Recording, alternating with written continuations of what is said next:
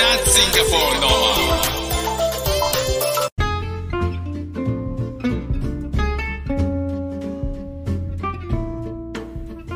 先週の土曜日はね家族で馬に餌をあげに行きまし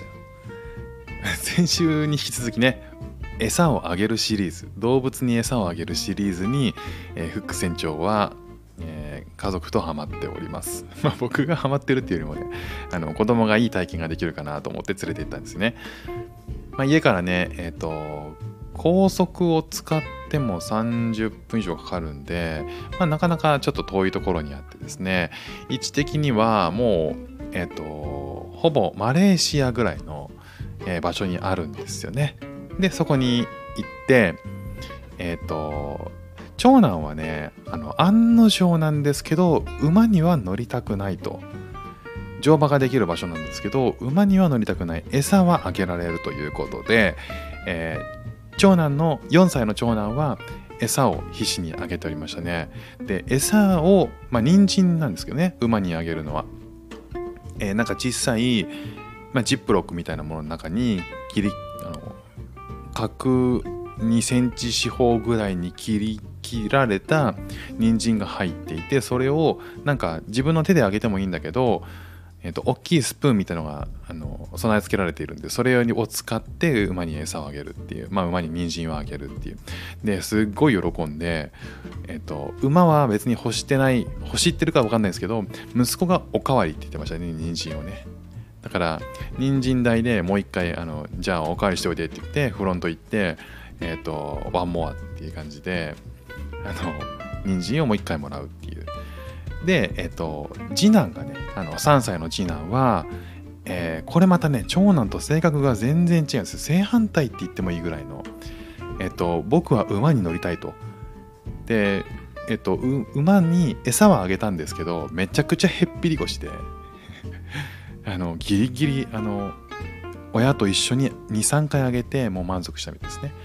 で一方でその馬には乗りたいということでじゃあいいじゃんと思ってね。えっ、と兄が乗らない分楽しんできなよっていうことでまあ乗ったんですよね。そしたらねなんか馬にまたがって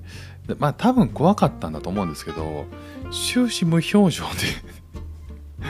手綱みたいのをこう持ってですね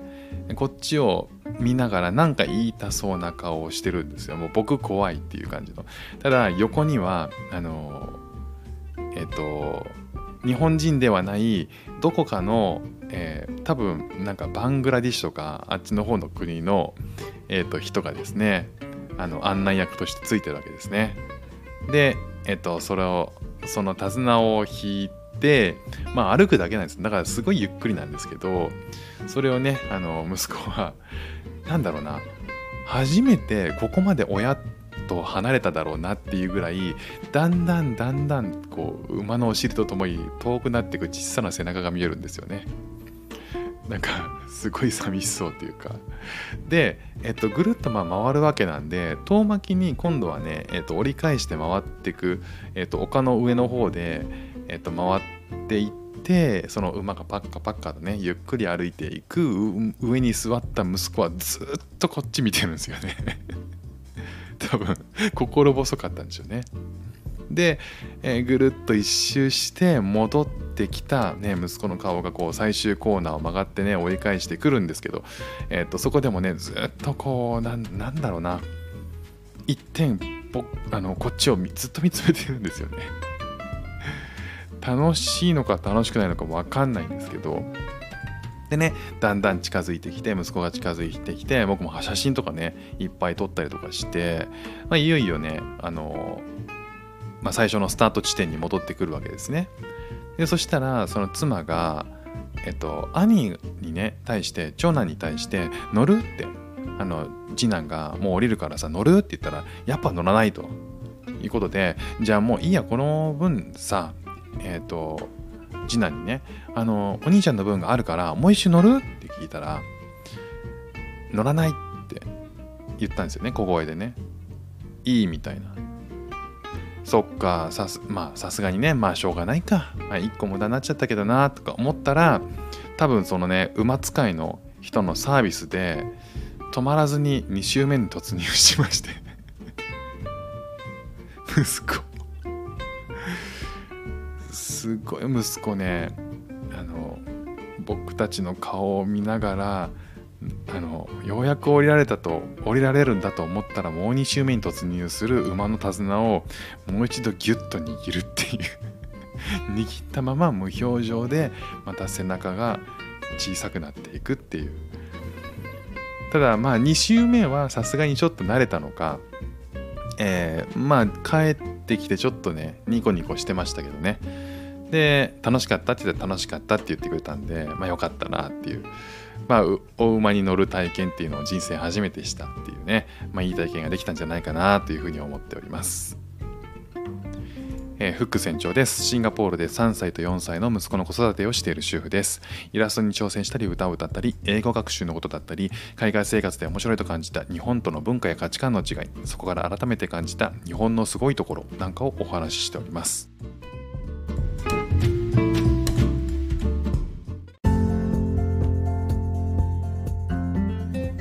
さて本題なんですけれども幼児が使う簡単英語フレーズということで、まあ、僕はねあのフック船長英語が喋れないくせにシンガポールに来て主婦を始めてしまったんですけどまあなのでそ今はえっ、ー、と英語の勉強をね日々しています。オンライン英会話やってるんですけど、まあ、英語付けでこう日々ネイティブと接するっていうことをしている子どもたちからの覚える英語、から発せられる英語っていうのがかなりまあ僕的にも新鮮でまあ、子供たちは、えーと、日本でいう幼稚園みたいなところにこっちの通ってまして日本語は使わないですね一切。で、えーと、英語と中国語の先生しかいないのでまあそういう彼らから飛び出すこう日々の生活先生とか友達から、えー、得た新しい英語っていうのがどんどんこう家でも、まあ、発せられるので、まあ、そういったものをに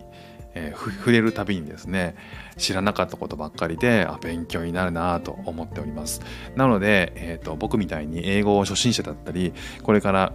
あの英語を勉強したいなっていう人にとっても子供が発する英語そんなにあのやっぱり難しくはないので、えー、簡単なフレーズではあるんですけど、えー、ネイティブが使ってるリアルな英語っていうのを、えー、記録していこうかなと思っております。先日あのリビングでえーと、子供たちがいろいろとおもちゃで遊んでたんですね。で、えーと、かなり夢中になると人の話聞かないんですよ親の話を。で、えっ、ー、ともうそろそろねもうそろそろご飯だよとか、えーと、こっちに早く歯磨きに来なさいとかね寝る前に遊んでたりとかすることもあるし、えー、早く着替えなさいとかいうこともあるんですよ。お風呂の前に遊んでたものをお風呂上がってからまた遊びたくなるとかね、まあ、そういうふうにえーと、夢中になっている時に、えーと、ついいつい先日ね、えっ、ー、と、何だったかな歯磨きなさいだったかななんか言った時に I, I need something else to do って言ったんですよね。I need something、uh, I need something else to do I need something else to do っていう僕はねこの言葉聞いた時に正直ごめんなさい意味が分かんなかったんですよ。うん、なんとなくぐらいしか分かんなかったんですよ。で妻に聞いたんですね。そしたらまあ本当この年で、えー、と4歳でこれを使ってくるのはなかなか上級者なんじゃないかと。で意味て意味としては他にやることがあるよっていう意味らしいんですよ。だからえっ、ー、とちょっとねあのお声で気味というかえー、今忙しいから的な感じで使ったんでしょうね。I have, I need something else to do っていう。I need とか I have とか言うんでしょうけどね。多分、えっ、ー、と、これを誰に聞いたのって言ったら先生が言ってたって言ってたんで、えー、I need, I have よりも I need でいいんだと思うんですけど、I need something else to do、えー、他にやることがあるよっていう。で、僕なんかだと普通に I need to do I need to do やるやらなきゃいけないとかっていうふうに言いがちなんですけど I need something else. Else ってのは他にって意味なんで最後に to do を持ってくるあたりはなかなか上級者らしいんですよね。だから僕もあまりねこうスッと入ってこなかったんですけどまあ文法としても正しいということで、えー、これは僕はこれから使えるようになりたいなというふうに思っています。もうなんだろうな。こういう言葉を使い始めちゃうともはやビギナーじゃないなっていう息子たちは。ねあのやっぱりこうネイティブとね、えーとえーネイティブと接して、えー日本語を日本語というかその英語をそのまんま、えー耳で聞いて、えーシチュエーションに応じて使い分けるっていうのは、まあ、子供ならではだと思うんでそういうところからねまたあの新しい学びがあったら、えーどんどんご紹介して紹介すると僕の頭の中にも残っていくんでね、えいいかなというふうに思っているので、えーとまたあのいいいいインプットがあったら紹介します。ということで今日も聞いていただきましてありがとうございました。フック船長でした。ではまた。